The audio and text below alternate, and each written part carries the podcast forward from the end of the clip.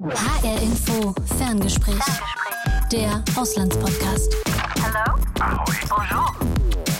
Hi, ich bin Selina Rust. Und ich bin Sebastian Schreiber. Das kleine eigene Häuschen für die Familie oder eine coole Wohnung mitten in der Stadt. Der Traum vom Eigenheim. Ja, den träumen Menschen auf der ganzen Welt, aber überall gehen sie anders damit um. Denn Eigentum kann vieles sein. Ein Zuhause, klar, aber auch ein Statussymbol, eine Sicherheit fürs Alter oder eben eine Geldanlage. Aber können sich junge Leute Eigentum heute noch leisten und wollen sie das überhaupt? Im Ferngespräch reden wir darüber mit zwei Korrespondenten der ARD in Spanien und den Niederlanden.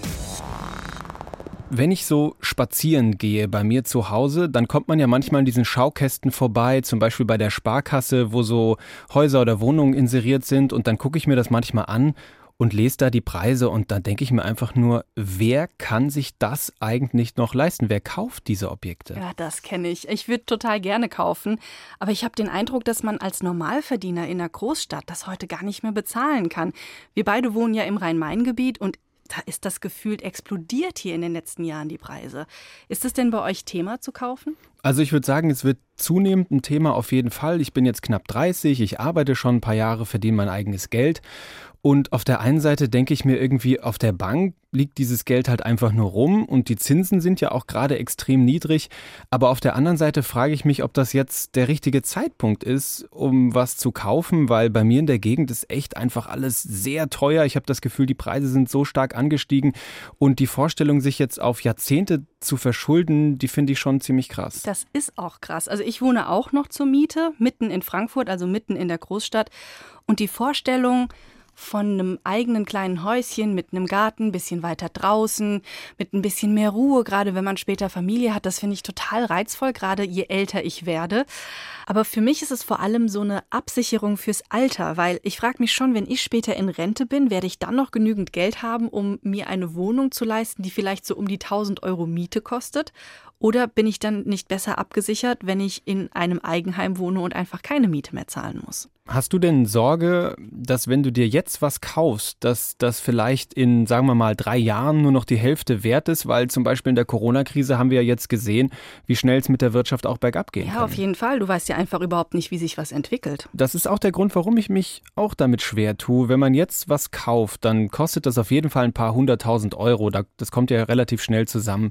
Und wenn ich das jetzt mal hochrechne auf meinen jetzigen Mietpreis, dann könnte ich von so einer Summe vielleicht 60 oder sogar 70 Jahre zur Miete wohnen, dann bin ich ja schon 90 oder 100 Jahre alt. Also da frage ich mich, warum soll ich denn überhaupt noch was kaufen? ja, aber da sprichst du jetzt schon auch aus der Sicht eines Großstädters, das muss man dazu sagen. Auf dem Land sieht das zum Teil ganz anders aus. Also ich habe Familie in Ostfriesland und ich habe meinen Schwiegervater gestern mal gebeten, mal nachzuschauen, wie viel kosten eigentlich Häuser mitten auf dem Plattenland in Ostfriesland. Und dann hat er mir ein Foto geschickt, eben aus dieser Sparkassen-Schaufensterauslage, von der du gerade gesprochen hast. Und da war ein wunderschönes Häuslein abgebildet, Klinkerbau, ähm, schöner gepflegter Garten in Wiesmoor, also mitten in Ostfriesland. Und ich würde dir gerne mal so die Eckdaten sagen. Schieß los. 237 Quadratmeter Wohnfläche, zehn Zimmer, also ein ganzer Palast eigentlich. Palast, ja. 2836 Quadratmeter Grundstück, gefühlten Park. Baujahr 96 und jetzt 250.000 Euro. Okay, da will ich mal was dagegen halten. Ich habe äh, über ein Internetportal mir mal ein Inserat rausgesucht aus Frankfurt, ein Haus auf dem Riedberg, ein beliebter Stadtbezirk, vor allen Dingen für Familien ist das. Dieses Haus hat 155 Quadratmeter Wohnfläche. Weniger als meins in Deutlich weniger. Jetzt noch ein riesiger Unterschied. 234 Quadratmeter Grundstücksfläche, also nur ungefähr ein Zehntel so viel wie dein Haus. Fünf Zimmer, Baujahr 2015 und das ganze Teil kostet 970.000 Euro, also eine Million. Das muss man sich halt auch erstmal leisten können. Absolut, aber jetzt mal eine Frage an dich. Wenn das doch in Ostfriesland so viel günstiger ist und ihr habt da auch Familie und so, könntet ihr euch nicht vorstellen, da einfach hochzuziehen, wenn ihr euch ein Haus wünscht?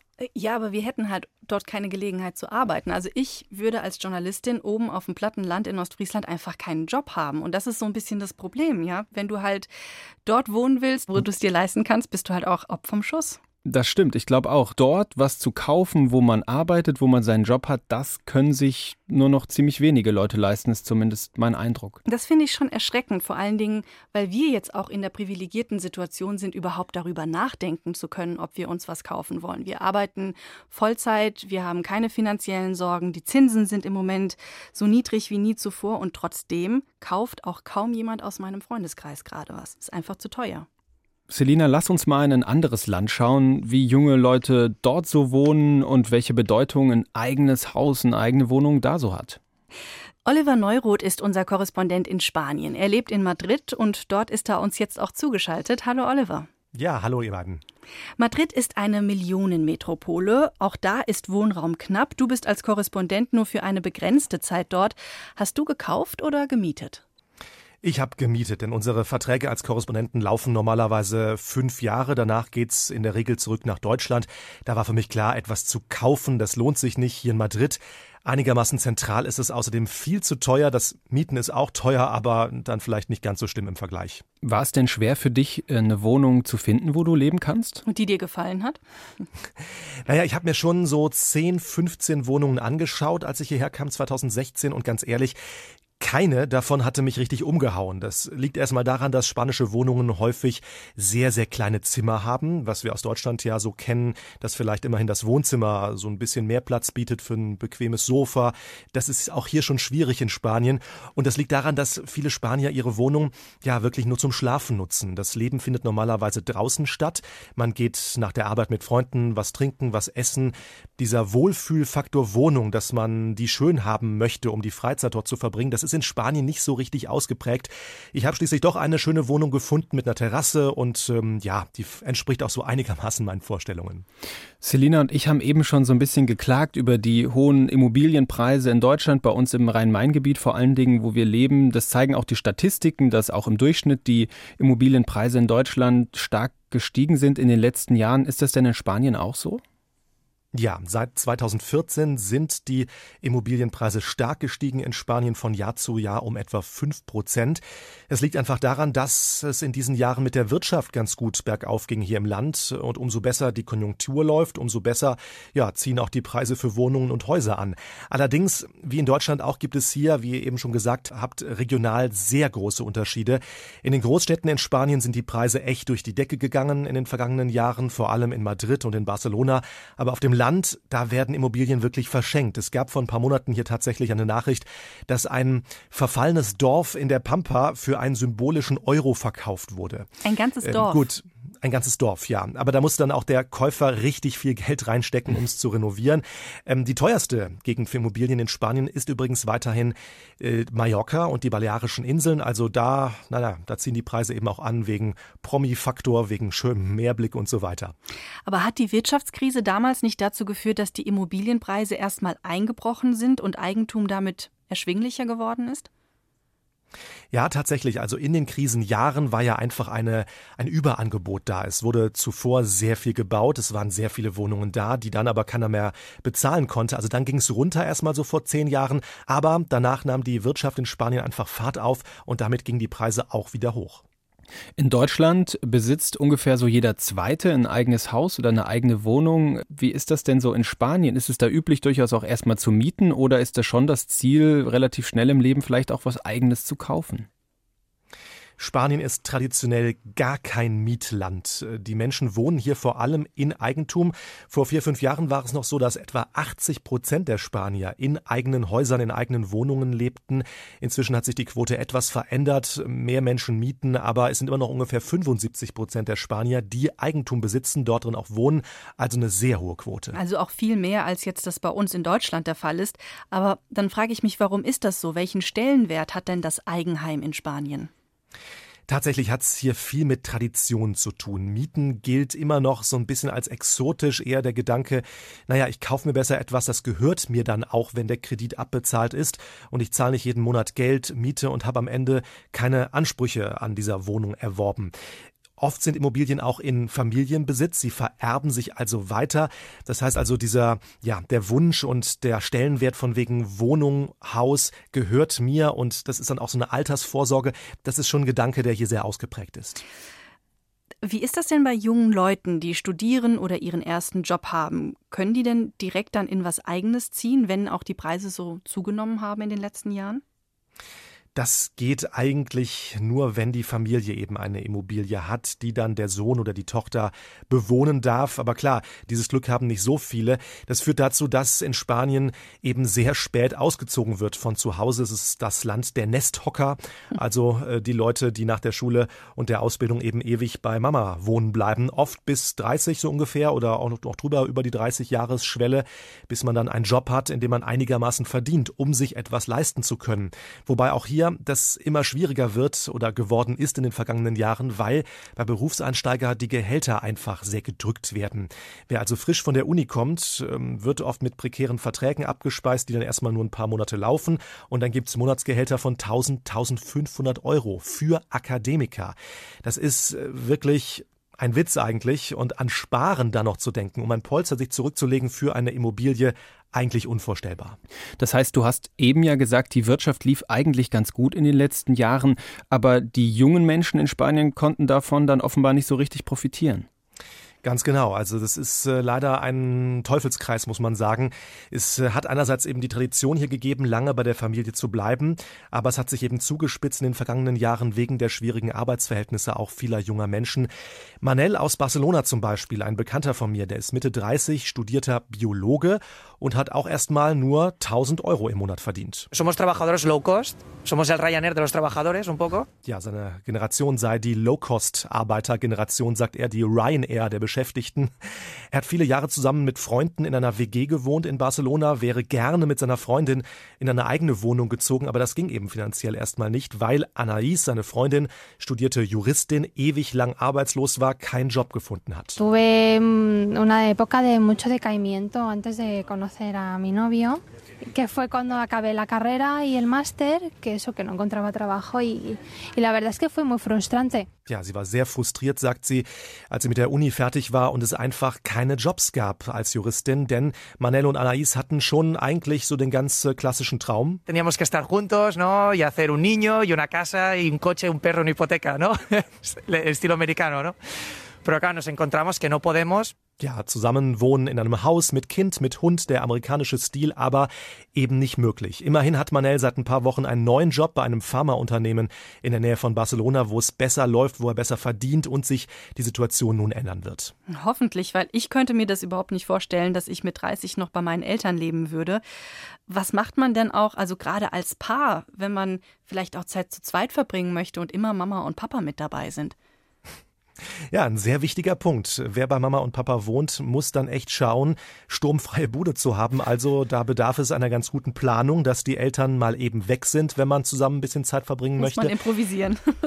Ganz genau. Und da sind die Spanier auch ganz gut drin. Ähm, Problem ist dann noch, dass spanische Familien oft kinderreich sind. Das heißt also, selbst wenn die Eltern mal nicht da sind, ist vielleicht noch der Bruder da oder die Schwester in der Wohnung. Das ist ja auch doof, wenn man mit äh, Freund und Freundin naja, etwas ungestört sein will. Tatsächlich gibt's auch in Online-Single-Börsen einen zentralen Punkt hier in Spanien, wie ich gehört habe. Brauche diese Börsen zum Glück aktuell nicht. Aber in Profilen, in Profilen steht da oft wohl mit dabei Con Sitio oder Sin Sitio, also mit Wohnung oder ohne Wohnung. Und wahrscheinlich haben die Con Sitio Leute äh, deutlich bessere Chancen, jemanden abzubekommen. Kann ich mir gut ähm, vorstellen. Ansonsten, ja. ja, ansonsten ist in Spanien tatsächlich auch das, ich sag mal, ja, intim werden im Auto durchaus verbreitet, oh, quasi als Ausweichort. Mhm, nicht der bequemste Ausweichort, aber eben doch einer, wenn es zu Hause keine Ruhe gibt. Ich glaube, auch meine Eltern hätten auch gar keine Lust und auch gar keine Geduld, mich bis zu meinem 30. Lebensjahr zu versorgen zu Hause, für mich zu putzen, zu waschen, zu kochen. Verhätscheln die Spanier ihre Kinder da vielleicht auch mehr, als wir das in Deutschland gewohnt sind, damit das überhaupt möglich ist, dass das so konfliktfrei über die Bühne geht zu Hause? Ja, mein Eindruck ist der, dass spanische Mamas schon sehr gerne ihre Kinder um sich herum haben, sich um sie kümmern, für sie kochen, die Wäsche machen und so weiter. Sowieso spielt ja hier im Land die Familie eine riesengroße Rolle, eine größere als meistens in Deutschland, finde ich zumindest. Es ist also völlig normal, dass man viel Zeit mit den Eltern verbringt, mit den Großeltern, mit Onkeln und Tanten. Ähm, die sieht man nicht nur zu Weihnachten oder zu Ostern, sondern ziemlich oft an den Wochenenden zum Beispiel. Da gibt's oft große Familienmittagessen, sonntags, klassisch, also das Verhältnis zu Geschwistern ist auch recht eng. So sehe ich es bei Freunden, bei Bekannten hier im Land. Also enger als in deutschen Familien meistens. Es klingt ja fast schon ein bisschen romantisch, dann bleibt man eben länger zusammen, gar nicht so schlimm, aber das Ganze hat ja durchaus auch vielleicht wirklich negative Folgen für die Gesellschaft. Alles verschiebt sich irgendwie weiter nach hinten, man kann eben später vielleicht auch eine Familie gründen und so weiter, wenn man gar nicht den Wohnraum dafür hat. Was sind denn da so die Zukunftsaussichten aus deiner Sicht? Ist das eine verlorene Generation irgendwie oder haben die die Chance, das jetzt auch in den nächsten Jahren noch nachzuholen und sich dann zum Beispiel auch den Traum vom Eigenheim doch noch zu erfüllen? Ist ganz schwierig zu sagen. Jetzt haben wir ja die Corona-Krise, also wieder eine neue, schwierige Phase, wo man eben nicht weiß, wie geht's mit Jobs weiter, wie geht's mit der Wirtschaft weiter. Im Augenblick hält sich Spanien noch so einigermaßen, also die große Arbeitslosenwelle ist jetzt hier noch nicht angekommen. Das wird wohl für den Herbst erwartet, wenn eben viele Firmen dann nicht mehr von den Ersparnissen leben können, von den Rücklagen, sondern wirklich zumachen müssen. Dann könnte es hier echt schwierig aussehen. Von daher sind Prognosen erstmal schwierig, aber tatsächlich sieht's für junge Spanier grundsätzlich nicht gut aus. Denn ähm, tatsächlich wird jetzt wohl die Wirtschaft nochmal richtig eine schwierige Phase erleiden. Und das heißt also mit Planungen, mit Familie, mit Hauskaufen und so weiter sieht's eher ganz schwierig aus. Das heißt, das Hotel Mama steht in Spanien noch hoch im Kurs und viele Menschen träumen durchaus von den eigenen vier Wänden, aber für viele ist es einfach unerreichbar. Danke an unseren Korrespondenten Oliver Neuroth in Madrid.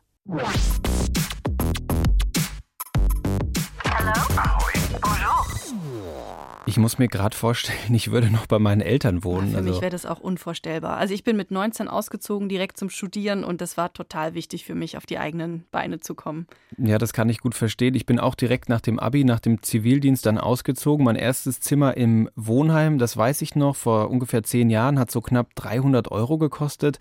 Und dann bin ich in die Niederlande gegangen zum Studieren nach Utrecht für ein Semester und ich weiß noch, da hat mein Zimmer im Studentenwohnheim ungefähr 600 Euro gekostet, also das Doppelte für eine ähnliche Größe. Das fand ich damals schon krass. Das ist auch krass. Das muss man als Student auch erstmal verdienen.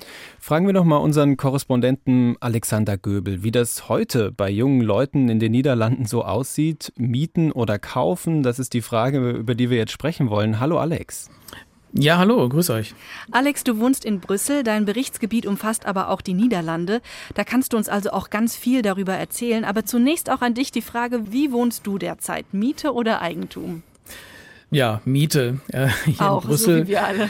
Genau, ja, äh, tut immer ein bisschen weh, aber so ist das leider. Ähm, ich, ich wohne zur Miete in ähm, einem kleinen umgebauten Gartenhäuschen. Das ist von der Größe her perfekt für eine Person mit einer Mini-Terrasse dran. Eigentlich eine untypische Stadtwohnung. Die meisten Wohnungen sind hier in größeren Mietshäusern, äh, meistens auch mit riesigen Räumen. Und ich wollte das unbedingt anders, weil ich ja hier einen Raum auch brauche zum Arbeiten, auch einen kleineren Raum, den man zu einem kleinen Studio umfunktionieren kann. Das ist ja jetzt in Corona-Zeiten auch sehr wichtig, dass man da, äh, Stichwort Homeoffice, von zu Hause arbeiten und senden kann. Und ähm, was ich gefunden habe, ist dann doch wieder ein bisschen eine typisch Brüsseler Geschichte. Äh, schon im letzten Jahrhundert hat man hier in vielen Stadtteilen angefangen zu verdichten und äh, dieses Gartenhäuschen ist früher schon mal als Wohnraum äh, genutzt worden. Dann ist es lange verfallen gewesen und äh, die Polizei, die immer hier mit dem Einwohnermeldeamt kommt, wenn man sich hier neu anmeldet in Brüssel, die haben mir gesagt, hier hätte bis vor kurzem noch ein Baum äh, mitten im Wohnzimmer gestanden. Also das Ding hatte überhaupt kein Dach mehr. Wohnen im Grünen. Und, genau, genau. Äh, absolut im Grünen. Ja, da zahlen andere Leute viel Geld für. Ich habe ähm, dann Fotos vom Eigentümer gesehen, das war wirklich alles sehr runtergekommen. Man hätte auch da einen Horrorfilm drehen können. Aber das ist jetzt alles sehr, sehr schick und mit viel Geld auch restauriert worden. Aber natürlich auch hier Upscaling, Gentrifizierung im vollen Gange ja, Hipster vertreiben Alteingesessene und ähm, ich fühle mich bisweilen auch manchmal richtig schlecht dabei, muss ich zugeben. das kann, kann ich nachvollziehen. Alex, ich habe eben erzählt, dass ich damals zum Studieren in die Niederlande gegangen bin und überrascht war, wie teuer da mein Wohnheim war. Deshalb lass uns noch mal von Belgien zurück in die Niederlande schauen, zum Beispiel nach Amsterdam. Das ist ja auch so eine hippe Stadt, äh, ähnlich vielleicht wie Brüssel, was du gerade berichtet hast. Wie sieht es denn zum Beispiel in Amsterdam so aus auf dem Immobilienmarkt? Ja, das ist in den Niederlanden wirklich dramatisch. Äh, Amsterdam ist noch populärer, noch hipper als Brüssel. Und äh, man muss sagen, das eine ist das Thema äh, Hip, also Yoga-Studios oder diese Cafés, die sprießen da wirklich aus dem Boden. Die sind aber nicht unbedingt allein das Problem, sondern eben, dass der Wohnmarkt da wirklich zum Spekulationsobjekt geworden ist. Das ist eine Entwicklung, die hat in Amsterdam vor allem in den 80er Jahren schon begonnen. Dann kam die Finanzkrise 2008, dann hat sich das rasant beschleunigt und äh, viele Staaten, die haben eben Investmentfirmen äh, da unterstützt, so auch die Niederlande, damit äh, beim Großeinstieg da auch Geld in die kommunalen Kassen kommt. Und es gibt in den Niederlanden wirklich diesen Boom auch von mittlerweile befristeten Untermietverhältnissen, äh, nicht nur für Studenten, sondern auch für ja, ganz normale Mittelschichtsmenschen äh, im mittleren Alter, die einfach arbeiten müssen und wollen. Und der Wohnraum ist extrem knapp und ähm, ja, das ist eine wirkliche Dauerimmobilienkrise, die auch ganze Lebensentwürfe mittlerweile nachhaltig verändert. Wie machen das die Menschen dann, wenn die Städte immer teurer werden und sie sich einfach nichts mehr leisten können? Ja, also die Leute müssen pendeln. Ähm, ich habe einen Studenten da getroffen, äh, Mees Koopmann, Anfang 20. Das ist ein Student an der Uni Amsterdam. Der wohnt aber in Zaandam, ist ein Vorort, kann man eigentlich gar nicht mehr sagen. Also es ist vor den Toren Amsterdams sozusagen. Und der pendelt äh, wider Willen, der radelt jeden Tag eine Stunde zur Uni hin, eine Stunde zurück eigentlich unvorstellbar bei uns, ähm, abgesehen natürlich von der Tatsache, dass bei uns die Fahrradinfrastruktur fehlt. Dann muss er noch ein bisschen Fähre fahren, also der ist wirklich viel unterwegs, genau, um zur Uni zu kommen und wieder nach Hause. Und ähm, er wohnt äh, noch zu Hause bei seiner Mutter und ja, ist eben eines von wirklich tausenden Opfern, würde ich sagen, in diesem Verdrängungswettbewerb. Äh, einer von diesen mehr als 50 Prozent der Studenten in den Niederlanden, die noch zu Hause wohnen, nicht weil sie Hotel Mama so toll finden, sondern weil ihnen nichts anderes übrig bleibt. Und so ist das bei Mees und ähm, so, so klingt das auch. Können wir mal kurz reinhören. Ja, het is natuurlijk heel frustrerend om elke dag de pont te moeten pakken en om altijd maar minstens een uur weg te zijn van, van je vrienden en om sowieso nog bij je moeder thuis te wonen. Dus het is gewoon heel frustrerend. En dat is niet alleen voor mij frustrerend, dat is ook voor mijn moeder frustrerend. En waarschijnlijk ook voor de duizenden andere studenten die nog ook gewoon thuis moeten wonen door zo'n situatie. Dus ja, het is wel heel vervelend. Ja, also das Wort frustrierend hat man, glaube ich, verstanden. Ich gehört, das ist genau. auch sehr oft gefallen. Es ist wirklich bitter. Er sagt, es ist sehr frustrierend, zu Hause zu wohnen, immer von Freunden abhängig zu sein, wenn man mal in der Stadt bleiben und feiern will. Und das ist einfach nicht schön, äh, dann noch mit Anfang, Mitte 20 zu Hause zu wohnen. Und für seine Mutter äh, meint er, sei das auch nicht so toll. Er gibt äh, ihr wohl 200 Euro im Monat für die Lebenshaltungskosten. Aber ja, das ist halt so ein Deal, den die beiden wohl geschlossen haben. Da geht mir das Herz auf, wenn ich das Holländische ja. höre. Ne? Al ja, alte Erinnerungen. Alex, wir haben eben mit unserem Kollegen in Spanien, in Madrid gesprochen, da über den Immobilienmarkt und über die Preise. Ähm, wie hat sich das denn in den Niederlanden äh, so entwickelt? Ähm, da sind ja nach der Finanzkrise die Preise auch erstmal gefallen, aber mittlerweile doch wieder explodiert, oder? Ja, die Preise sind ähm, explodiert und äh, deswegen sind eben dann diese, äh, diese Unterkünfte zu Hause auch eine absolute Notlösung. Dieser Suchstress, das sagt Mes ja auch, äh, lenkt extrem vom Studium ab und äh, die Krise ist so groß mit diesem, diesen Preisexplosionen. Ähm, er hat mir auch von Freunden der Unibibliothek erzählt, die gesagt haben, wir haben hier mal eine Weile unter der Brücke geschlafen, auf dem Campingplatz. Ähm, auch, es wurden uns auch Hotelzimmer angeboten für WGs, wobei äh, das eigentlich, ja, eigentlich, eigentlich verboten ist, aber mit gigantischen Preisen. Dazu kommt ähm, die Uni Amsterdam, die platzt aus allen Nähten. Mehr, mehr als 100.000 Studenten sind da gerade eingeschrieben. Und die Uni wirbt massiv um internationale Studenten. Das ist gerade wegen Corona ein bisschen schwierig, aber diese internationalen bringen natürlich über die Studiengebühren mehr Geld ein als die einheimischen. Und auch die Uni scheint ihre Immobilien auch zu, äh, zu versilbern, äh, statt Wohnheime zu bauen, was natürlich die Situation nochmal weiter verschärft. Ja, vor allen Dingen auch für junge Leute in, in den Niederlanden und in genau. Amsterdam. Könnte denn jemand wie Mees, den du getroffen hast, denn überhaupt irgendwann mal was eigenes kaufen? Ja, so ein Eigenheim wird schon angestrebt. Ähm, das hat sich alles altersmäßig ein bisschen verschoben. Wenn man sich mal die Zahlen anschaut, vor 20 Jahren war so der durchschnittliche Hauskäufer in den Niederlanden 35, heute ist er schon um die 40. Äh, immerhin wohnen in den Niederlanden wohl 60 Prozent in, eigen, in den eigenen vier Wänden. Äh, Im Vergleich in Deutschland sind es nur 45 Prozent, aber in Italien, Irland mehr als 70. Im Baltikum habe ich gelesen sogar 90 Prozent. Da sind die hier wirklich weit, weit von entfernt, was einfach auch daran liegt, dass sich das keiner mehr leisten kann Ja, und deswegen, wenn man das mal zusammennimmt, explodierende Mieten, wir haben wirklich irrwitzige Kaufpreise, wachsende Städte, nicht unbedingt immer ein wachsendes äh, Portemonnaie bei den Studenten zum Beispiel. Und äh, da spielt der Immobilienmarkt vollkommen verrückt. Und deswegen, ja, bei diesem jungen Menschen, äh, Mees wird wahrscheinlich noch eine Weile zu Hause wohnen bleiben müssen. Wo Wohnraum knapp ist, werden die Menschen ja auch gerne erfinderisch. Du hast schon erzählt, du wohnst in einem umgebauten Gartenhaus. Ähm, Gibt es da auch was in, in den Niederlanden, was dir einfällt, wo die Leute einfach sagen, okay, wenn wir uns das nicht mehr kaufen können, dann machen wir einfach, dann machen wir es einfach anders? Ja, also es gibt Leute, die das Problem lösen. Es ist ja eigentlich ein doppeltes Problem. Also sie können weder kaufen noch mieten eigentlich. Ähm, und da gibt es Menschen, die das auf eine besondere Art lösen. Ähm, einen ähm, davon haben wir getroffen, ist Dai Mertens, der ist Mitte 30 und Musikpromoter. Der wohnt bisher auf 55 Quadratmetern in einer Sozialwohnung in der Stadt, äh, zahlt 600 Euro Miete.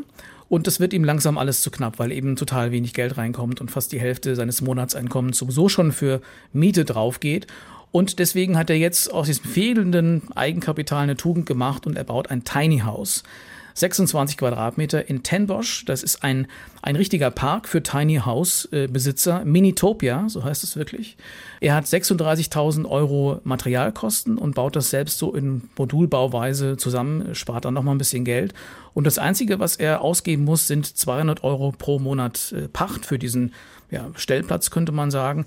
Wobei das natürlich auch ein bisschen Lifestyle ist. Er kombiniert ja auch ein bisschen diesen Zwang, den er hat, den finanziellen, mit diesem Thema Minimalismus. Können wir uns mal kurz anhören. Mijn basisvraag is: wat heb ik echt nodig om gelukkig te zijn? En die ben ik aangegaan. Ik wil niet zeggen dat dat voor iedereen werkt, maar dat gaat echt puur over mijn persoonlijke situatie. Ja, also er hat das Gefühl, dass er zu viel Ballast mit sich rumträgt und er fragt, was brauche ich wirklich, um glücklich zu sein? Die Frage hat er sich gestellt und die Frage passt eben auch zu seiner persönlichen Situation, auch zur finanziellen. Ja, das an sich ist es ja eine super Idee, aber die Frage ist halt, als Altersvorsorge dient das dann auch nicht, ne? Nee, nicht wirklich. Also so weit ist das leider nicht. Da geht es wirklich hier um diese typisch pragmatische niederländische Lösung. Äh, ich habe keinen Wohnraum, ich habe kein Geld, also was mache ich? Aber das ist sicher nicht für jeden oder für jede die richtige Lösung. Vom Tiny House, vom kleinen Tiny House 26 Quadratmeter bis zum unerschwinglichen Stadthaus in Amsterdam, auch in den Niederlanden, wünschen sich viele junge Menschen Eigentum, aber bei den Preisen bleibt das gerade für viele einfach unrealistisch. Vielen Dank, Alexander, dass du uns davon erzählt hast und viele ja, Grüße gerne. nach Brüssel. Ich finde das ja schon erstaunlich. In Deutschland, Spanien und den Niederlanden steht der Immobilienkauf hoch im Kurs. Man kann sagen, der Traum vom Eigenheim, der ist lebendig. Viele sehen darin vor allem eine Absicherung fürs Alter.